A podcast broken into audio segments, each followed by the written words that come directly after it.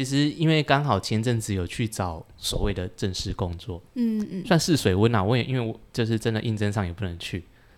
为什么？因为因为就是还一起还绑着，哦所以所以其实还不能还不能出去。对，但是好了，就是有些学习他有给你比较正面的回应，但是就是有更高层的声音，就是说，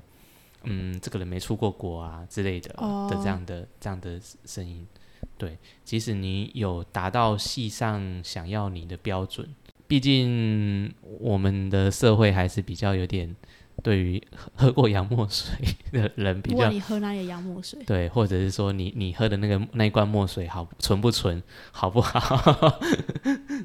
对，就是多少都还是会有一点崇洋媚外的感觉了。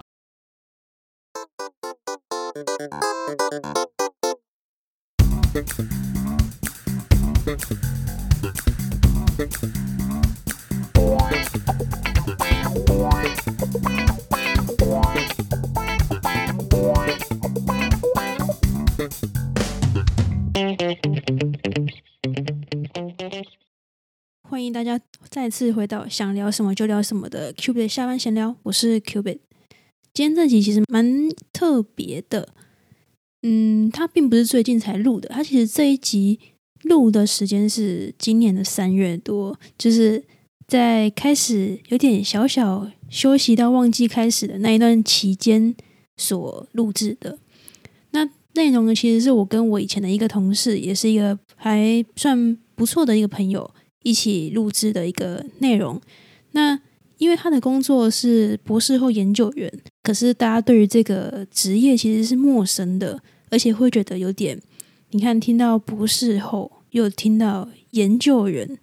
每一个单独出来都是有点呃距离感的一个词，更何况是加在一起呢？所以大家对于这个职业在做什么，其实不是那么的清楚。刚好就是有一位这样的朋友，所以就邀请来，然后跟大家聊一聊，说，诶，这到底是一个什么样的工作内容，怎怎么样的一个职业，然后还有里面的一些小小的生态。那因为很有趣的是，呃，这一集我们录的时候，刚刚提到嘛，是三月多的时候，那那个时候呢，他刚好正在准备到英国去另外一个实验室。呃，我觉得蛮好玩的是说。学历来讲，大家觉得喝过洋墨水好像变得比较厉害。那难道真的医疗或是生技领域的一个实验室也有这样的文化上的差异吗？在聊天的这个时候，其实他还没有正式的出去，但是在他出国前的这段时间，他有跟对方的实验室做了一些提前的交流。所以虽然这次可能他讲的只是他这几次交流下来的一些想法，但是我个人觉得也是蛮好奇的。毕竟我就是那个没有喝过洋墨水的人，虽然出国过几次，然后用不同的方式去交流过不同的文化，但是我觉得毕竟实际相处还有实际居住起来，还是会有一些差别的。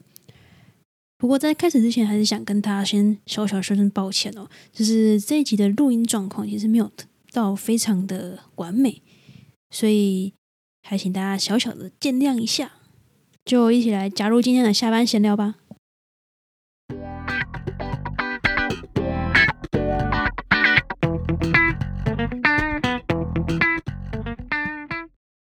今天受访的，其实他最这个节目最草创的时候，其实你有来过，有呃，应该录了两次。他现在做的工作其实是非常偏研究领域吧？要怎么讲？好，简单讲就是博士后研究员。目前走跳一名是 P 博士，从别人受邀来的。其实我要替很多人问一个问题，就是我觉得每个人想要就是博士后，然后又加个研究员的时候，大家都会想说，哇，好像就是很厉害。可是实际上到底在做什么？其实我觉得大家有点一知半解。好，如果我们把把在学术界的辈分这样排下来的话，就就是说你的研究的的经历，就是资历来讲的话，资历来讲，那嗯，博士后研究员应该算是 拿到 拿到那个呃刚出新手村的这个阶段，拿拿到那张入场券的第一个阶段。你说那个嘛，等级零吗？对对，等级呃等级一啦，等级一应该可以算等级一啦。如果以全世界的标准来看的话，叫等级一。那等级零在哪里呢？等级零就是在博博士班。呃，当然，如果是在私人公司，也许你可能大学毕业或是呃研究所毕业，你去担任公司的研发部门的话，其实他也会赋予给你可能同等的这样职称，可是不见得以资历来讲，就是呃相当于学术界那样的的名字。所以你刚刚讲的打怪的制度是比较偏学术。哦，对对对对，因为业界你要怎么取，就就是看公司随你取了。因为其实平常私底下就已经认识了，所以已经打探到你有这个行程，申请到一个国外，就是英国那边的一个实验室，算是去交换吧。嗯，对，交换去算呃交换受训实习都可以，怎么说都可以。那可是尤其到最近，其实台湾反而是最安全的那个地方。嗯，就是在。疫情方面啊，算是比较安全的地方。因为已经规划了一一整年多了，然后渐渐的，其实英国那边也算是欧洲地区的。打了疫苗之后，对对对对，也算是相对最安全的地方了吧？因为 呃，他们是这样说啦，因为因为其实欧洲反而最近又有又有了高了一一波的那个疫情，那但是。呃，英国反而反而压制下来了，甚至我看到昨天 BBC 的新闻，甚至他们已经首次在疫情爆发以来达到第一天零死亡，这样还蛮厉害，因为他们之前我记得他们这也蛮蛮严重的，对对对，尤其是伦敦吧，虽然你那个地方好像又不太算是 对真正的伦敦的算是中心或是什么，但是我最近找到房子。在伦敦，几乎也在快中心。哎，我蛮好奇，那这样子，台湾政府真的让得出去吗？就是我知道入境其实会有入境的一些规定，嗯，但是他出境有出境规定吗？因为我不是医事人员，也不是，也不是真正的，呃，因为因为我现在服役当中嘛，但是不是真正的军人，嗯，对，所以也应该是不会受到这个限制。所以他不会特地说让你出什么样的，就是要求打疫苗的证明或什么。英国的话，其实只要就是国际上大家现在通行的，就是你登呃抵达前的三天要有一个阴性证明。疫苗的话，因为现在不是所有国家都有疫苗，对，所以疫苗这件事情其实也还没有，就是一定有要求说要疫苗，因为他们其实也没有办法达到说百分之百人口都达到疫苗，对，而且群体免疫的目的也是希望说以七六成到七成的人民都有接种。就注意到保护到所有的人民，对，所以他们其他们其实也没有禁止，就是其他国家的人入境。嗯，对，那当然就是他们真的学乖了，开始开始实施实实施自我隔离啊，然后甚至有一些比较严重的国家，他们会要求要住防疫旅馆。所以英国有这样的规定吗？你过去之后，你也要住防疫旅馆？哦，我们不用，我们是很安全的地方，我们是很安全的国家，所以我们不用。所以他这也是看国家，对对对对，就不是说每一个人都。对，他只有几个几个十来个国家是属于就是危险名单的，一定要住防疫旅馆。所以我们是属于很安全的国家。对，但是要进行自我隔离十天。对，然后第二天抵达那天不算，抵达那天算第零天，然后过来就是第二天跟第八天。呃，要自做自行检测。那自行检测的话，就是你你登机前，哦，对，这个就是他们国家的规定的，就是你登机前，你一定要先上网到他们国家的移民局的网移民署的网站上面购买，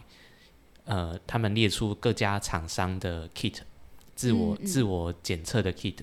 然后你入境的时候把这个就是收据给海关看，没有的话他要罚钱。然后甚至会被抓去关，那呃，然后呢，接接着就是呃，你你就会在家里收到那个包裹，嗯，然后你自己挖完鼻子跟口腔完之后呢，自己拿去寄，这样比较安全吗？我就很怀疑为什么要自己拿去寄，这里不是都不是一个隔离的状态，不就走出去了吗？对对对，而且。就是中间的各个环节，你都觉得会非常让你匪夷所思，真的可以吗？怎么说？怎么说？就是我一直他只有跟你讲说要隔离十天，然后要呃要购买 kit，隔离十天，可是你第二天跟第八天的时候，你要自行检疫，然后把这个拿去寄。对，这个二跟八天不是包含在十天里面吗？对。那你要怎么样走出去？走出去不就是？他们好像他们的所谓的隔离，就相当于我们的自主健康管理那种感觉。所以你还是可以出门，只是你不太能跟人家接触，然后呃，但是如果说你在家里隔离，你家里有其他人的话，全家一起进行这样的隔离。因为我最近就一直在爬文啊，看刚抵达的人，他们他们在进行这个隔离的经的经验谈什么之类的，我呃，因为我一开始也是很担心说。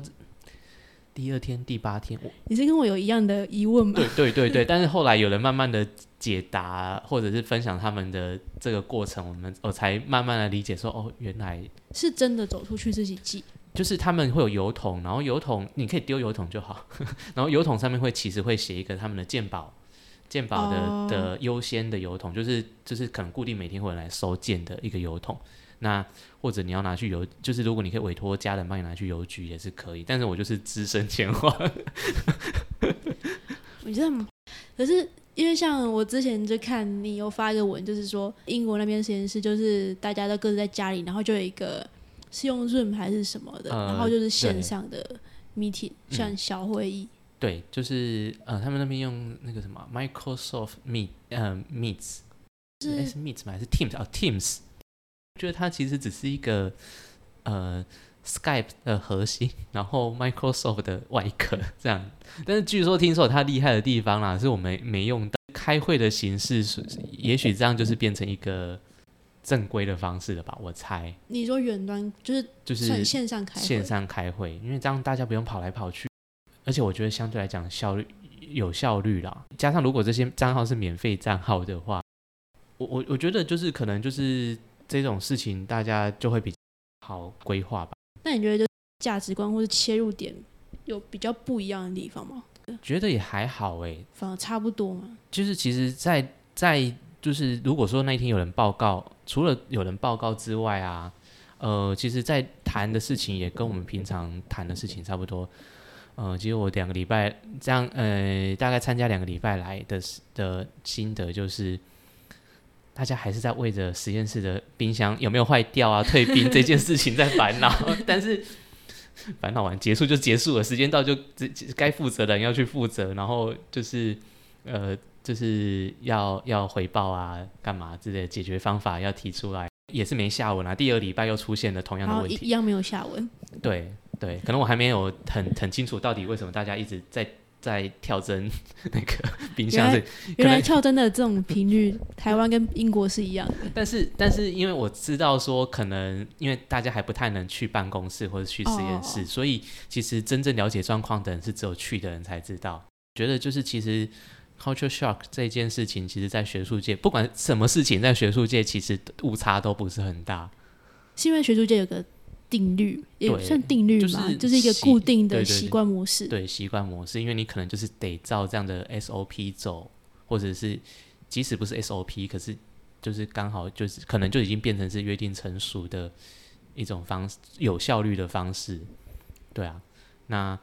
再加上可能我的这些老师们很多也都是从国外回来，那他们当初的训练可能也都是这样被训练。所以大家也习惯这一套模式。对啊，习套习惯这一套模式。你就是你有问，你有个问题，呃，电话拿起来，或者是那个 email 写过去，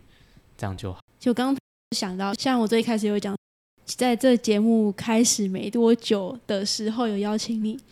然后我真的那边算了，其实一年多嘞，差不多一年多以前的事情了。你那时候曾经有讲过一件事情，就是。没有一直进步，那就是吃老本嘛。嗯，在研究所的时候，其实你反而是你不是发现不够用，你反而是发现工作的时候反而用不到那么多。我觉得因为我都没有离开那个熟悉那个领域，所以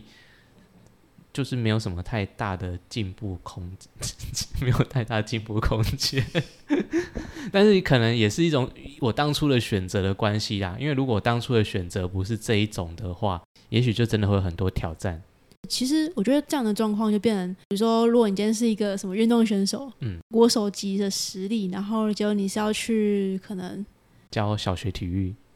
之类的，就是你会有种不是做不来，但是你会发现，哦，我好像下意识的觉得说，我我不用出这么多的力气、嗯心力，我就可以把事情做到一个还不错的一个状况。可是久了，其实会，如果你太习惯这种步调的话，其实反而会停滞，然后停滞久，其实就会习惯。对对，确实，我我我我自己都有有意识到，但是呢，就是那种惰性，其实你说你有意识到你在停滞吗？对啊，其实有自己在意识到说，呃，我是不是该突破自己去去学，就是要要学习更多新的东西，但是就是这样的机会有没有？我是不是要花上更大的、更多时间跟体力，满足自己的，就是人家你的成就感这样？这马斯洛的三角形就是那个顶端说自，我成就吗？对自我成就，你是不是要啊自我实现是自我实现那种那种那种等级。呃，我觉得这很很崇 理想很崇高，没错。但是我觉得，好了，我我坚持就是在这种疫情之下，然后大家旁边的人家呃亲友们，就是有一堆反一些反对的声音之下，我觉得还是得坚持，就是要出去。我觉得这是某种程度上算是有契机让我去突破吧。因为不然，如果说，诶，我因为如果说疫情的关系，所以我就决定就是取消我这样的计划规划，就是至少是人生规划的某一步的话，那我觉得，呃，我觉得之后可能会后悔啊。所以这一步算是让自己不要再停滞的一个步骤嘛？对，但是可能跟工工作上没有太大的关系，而且其实因为刚好前阵子有去找所谓的正式工作，嗯嗯，算试水温啊。我也因为我就是真的应征上也不能去，为什么？因为因为就是还一起还绑着，哦所以所以其实还不能还不能出去。对，但是好了，就是有些学习他有给你比较正面的回应，但是就是有更高层的声音，就是说，嗯，这个人没出过国啊之类的、哦的这样的这样的声音。对，即使你有达到系上想要你的标准，毕竟我们的社会还是比较有点对于喝 喝过洋墨水的人比较不管你喝哪里的洋墨水，对，或者是说你你喝的那个那一罐墨水好纯不纯，好不好？对，就是多少都还是会有一点崇洋媚外的感觉啊。呃，对对，说实话是这样，对没错啦，啊就是就是，但是但是，当然大家有大家的的想法，就是说，哎，当然你出去过，你可能经历过，就是我说我现在正在面临的一些找房子啊，然后呃吃怎么办，生活怎么？但是我我也不是那种充满野心，一定要说冲很有冲劲的人，这样，因为我觉得我惰性也是很 很很大。我其实以前也是很很很焦虑，小学、国中的时候吧，就是非常的焦虑这种就是名次啊，然后就是患得患很容易患得患失这样，然后甚至是逼我反而那时候还好，会逼到自己 就是就是身体就会垮掉这样。长期那样的话，其实是就是自自己也知道那很就是很很很痛苦，对。但是我 我是到了高中之后，因为高中的时候我们就是学校有能力分班，嗯，对，那当班上都是抢手的时候，呃，就是自己自己脑袋也没有那么好的时候，就是其实 就就有觉悟啦，我就是往自可以发展的方向走就好，慢慢的就开始调试，对，不然其实一开始不能太能调试的时候，身体也是出了一些状况。我反而没有很很赞同所谓的就是惰性跟野性是这是一个两个光谱的极端，而且我还相信深信的一句话就是那个科技始终于来自于惰性，对，这个我确定，所以觉得他们两个是可以并存啊，对，但是它那个空间上的维度呢，就是可能是有你说不一定是二维或三维的，对，它可能是有一定的一个夹角存在，但是这他们就是有一点重叠的空间，就是给自己一个饶过自己。那反而我就是觉得以这样的心态上了，就是开始上大学的时候，其实我觉得，哎，反而让自己很很就是得心应手去去完成自己的学业。其实在我选选填志愿的时候啊，嗯，我一个老师，我那老师是修女，我不知道这个故事我没有讲过，因为好像之前在第一次录的时候讲过。反正就是我这这个老师她是修女，呃，当然她不会对我做一些传传教，对对对对，但是她对我这一句话对我影响非常的深刻。就那个时候填志愿啊，她就跟我讲说，不要像大家就是那种一定要说什么从台大医科这样一直填下来，这样就是你即使填上了，就会还是恢复到。就是以前那种，就是很拼命的那种那一种，那就是痛苦的状态。对，因为如果你不适合那一种，不适合那一种那种环境，那一种你的头脑、你的发展方向就不是那种方向的话，所以我的老师就跟我讲说，你就祈求你填上你上的志愿是适合你的志愿，而不是你想要的志愿。适合你的，就是这个是可以理解，但是。想要的，就是想想要又适合，那当然是，当然你已经填在上面的东西，都通常是你想要吧？对啊，对啊，对对对。但是我觉得适合这件事真的有点听天由命。可能我对这句话解读会比较不太一样吧。我会觉得想要，当然，但我觉得这这个想要前提是，是你真的想要，还是你被。灌输说你要想要这个东西，这是两回事。但是我觉得适不适合，我觉得有些东西是你做了才知道你适不适合。对，的确是这样。因为其实我们的从小到大的直癌体验其实都很少，所以其实大家都是做了才可能觉得就是自己适不适合。那有些人就是他可以做的很好，但是他不喜欢。嗯，对，或者是他可以胜任这些，他能力够，但是他没兴趣。其实，在做调试之后，你你自己说啊，就是放过自己，就会变成对有些事情，可能就会觉得，其实并不一定说一定要这么，人人家说汲汲营营的去追求一个，你或许其实没有那么一定要得到的东西。嗯。但是也会变成，就是像你刚刚讲，有时候你也会知道自己会太容易被多心打败，所以有点在停滞的一个状况。你怎么样？因为指导到去行动是两回事。嗯，你那时候是怎么样去做这个？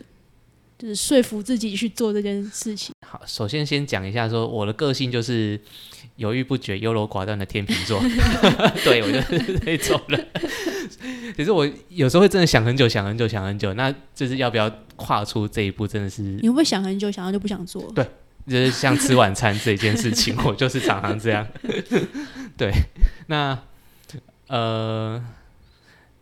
伴随某种程度是真的有想要啦，真的有想要才会尝试着想要去做。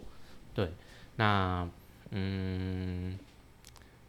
这最大的动机吗？最大的动机就是那个突破点到底在，就是你。那个让你决定我不要再犹豫了，就是真的去做的那件那个点。我好像一直都没有 这样。好了，那我如果说整件事情就是从说呃脱离现在这个工作环 脱离现在这个工作环境 来讲的话，为什么要如此的坚持？有如此坚持吗？好啦，有种有有有有这样的，嗯，虽然说。当初会决定要可以出要出去的时候，是说是一个协商的结果，跟我老板协商的的结的一个协议。好，那嗯，因为我觉得可能要就是让我自己有这个决心，就是有一些不能说是打击，但是就是有一点受伤。对，那就是在说是在在。工作上遇到了一点让你让你觉得不太愉快吧？对，所以你觉得想要赶快离开这样的环境，对，所以就是就是综合考综合几几几个方向来考量嘛，就是嗯，自己本身就已经有想要要想要进进步嘛，我我不知道啦，但是我觉得不一定说进步，就是一种改变，或者说对，有一种有一些改变。嗯，对对，当我当当我的老板得知说我去我出去的时候，然后要研究的东西换了跟他所想象的题目是不一样的方向的时候，他有点小生气。然后我就跟他讲说，对啊，我就是要换方向。对，就是在这种跟人家赌气的时候，我觉得这种这种魄那个魄力或者气势才会才会拿出来。不得不说，他其实真的，我觉得相信你讲这个，就是很多人会感同身受。就是有时候你只是赌气去好，那我就怎样怎样怎样，然后你真的就去做了，但是你会知道，因为他是你赌气做的决定，你反而回不了头。对，但是哎，对，然后呃，虽然说，因为我以前都会，还是还是以前有一些师长就会说，嗯，你要有决心，就是不要给自己留后路。但是我觉得这样太痛苦了，所以我我都还是会给自己。默默留一些一些后路给给自己走，但是，嗯，但我是会就是折中选择，就是对自己感觉上不差的情况下，就是走歪了也没关系，就是走歪就往往另外一个一个天地去发展，这样就好。对，那我觉得目前我是抱着这样的心态来来看，对，那决心嘛，决心就真的是。赶快离开这个鬼地方，很负面啦。就是我我没有，就是当然，我觉得很多事情、很多故事的背后，其实很多都是有一些，呃，不一定是负面啊，但是可能就是比较不好的感受啊。因为像有一些励志故事当中，就是可能家里以前比较贫困，所以他立志要赚大钱，这这种这种这种这种这种故事很很多嘛。对对啊。但是他只是没有把恨的那一个那个层那个层面写进去，就是你包装也要包装好一点啊。对对对对对，当然当然。对，那所以其实，但但但我也没有说完全 讨厌我老板，讨厌到那个程度啦，只是说呃要要给自己一些不一样的环境，不一样的机会去去去成长。那呃，因为像之前说过，就是刚刚开头引言有讲到说，呃，我现在工作上感觉好像。有点在吃老本，对，对啊，因为我不想说一直这样下去，而且我会做的事情，其实我同事也慢慢的都会做了。我我好像觉得我好像没有那么的的一定要一定要就是卡一个位置在那边，对，然后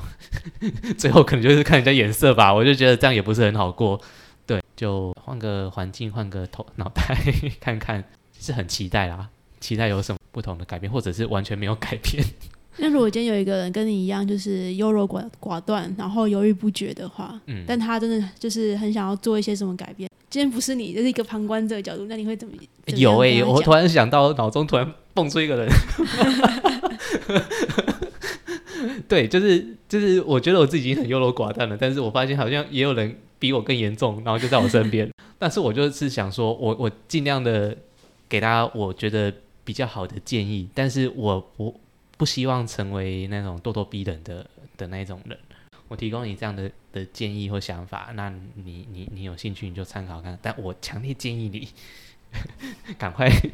赶快做这样的决定。他犹豫不决，但是他如果已经有自觉说，诶，这个东西适合他，或者是说之前的东西不适合他的时候，他自己有没有自觉？好，那这个实际的例子就是说，诶，我自己要离开。这个环境，那好了，我也在劝人家离开。然后呢，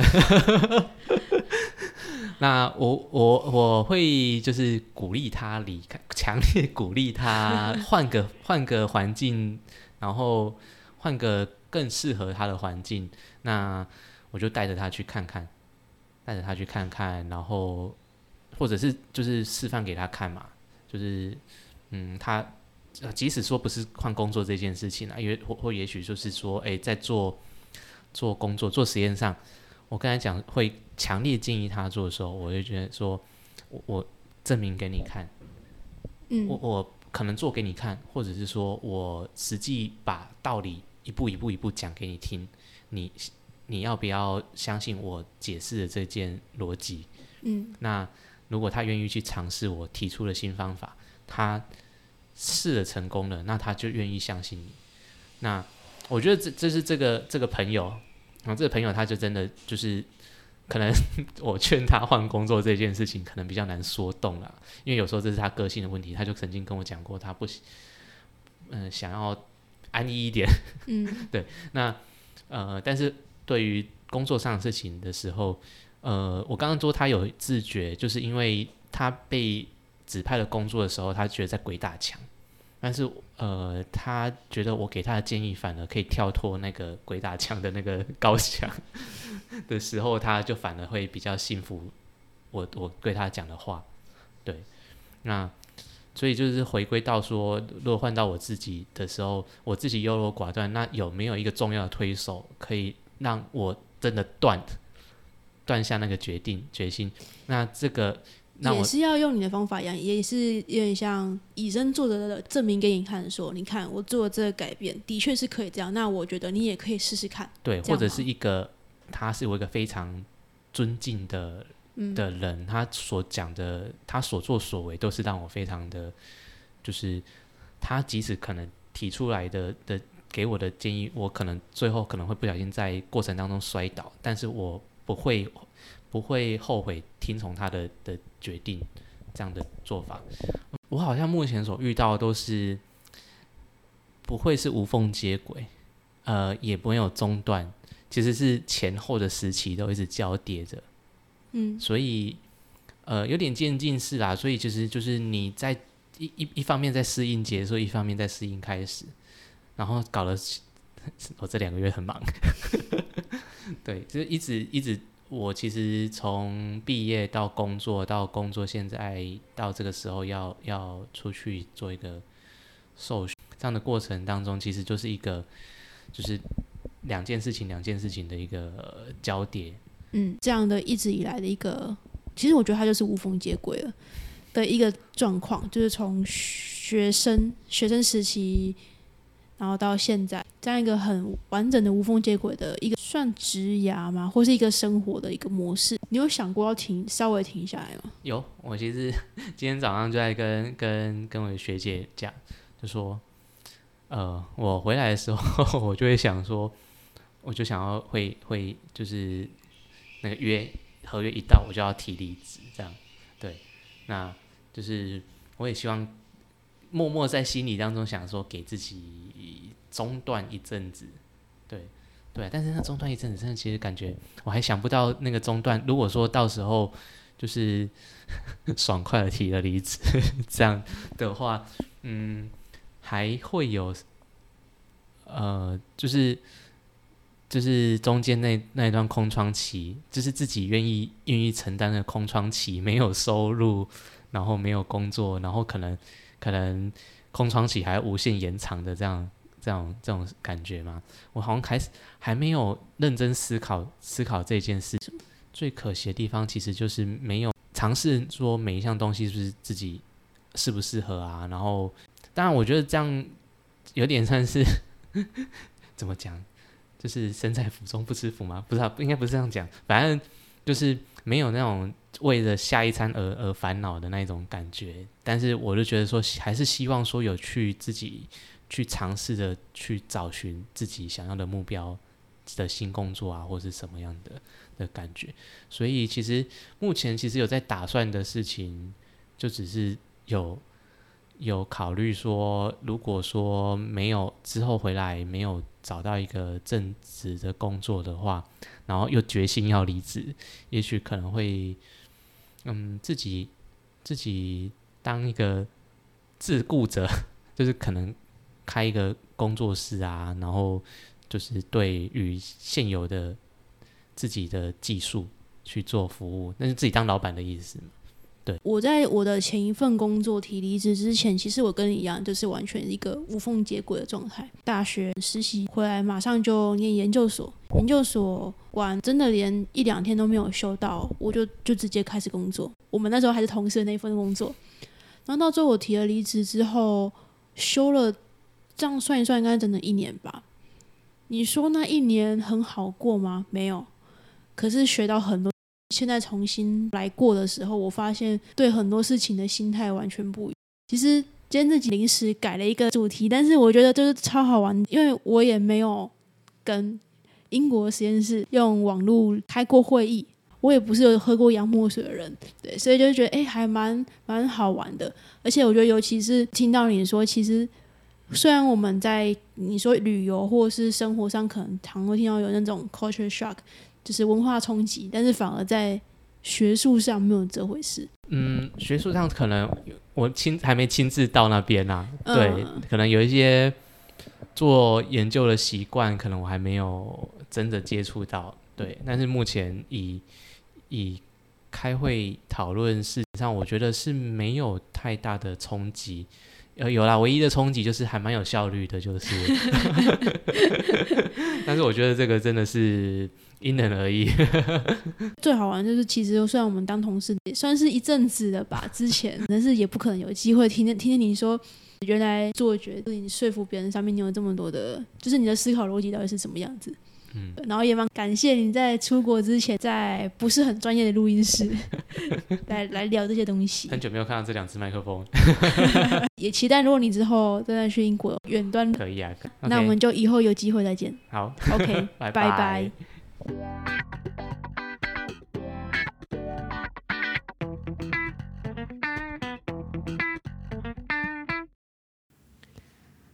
不知道大家听完的感觉是什么，但是我个人再重新把这集拿出来播，其实有点小小的紧张，因为毕竟当初也是因为可能这一集的内容对我来讲，觉得或许是剪辑的关系，或者是我自己口条的问题，所以其实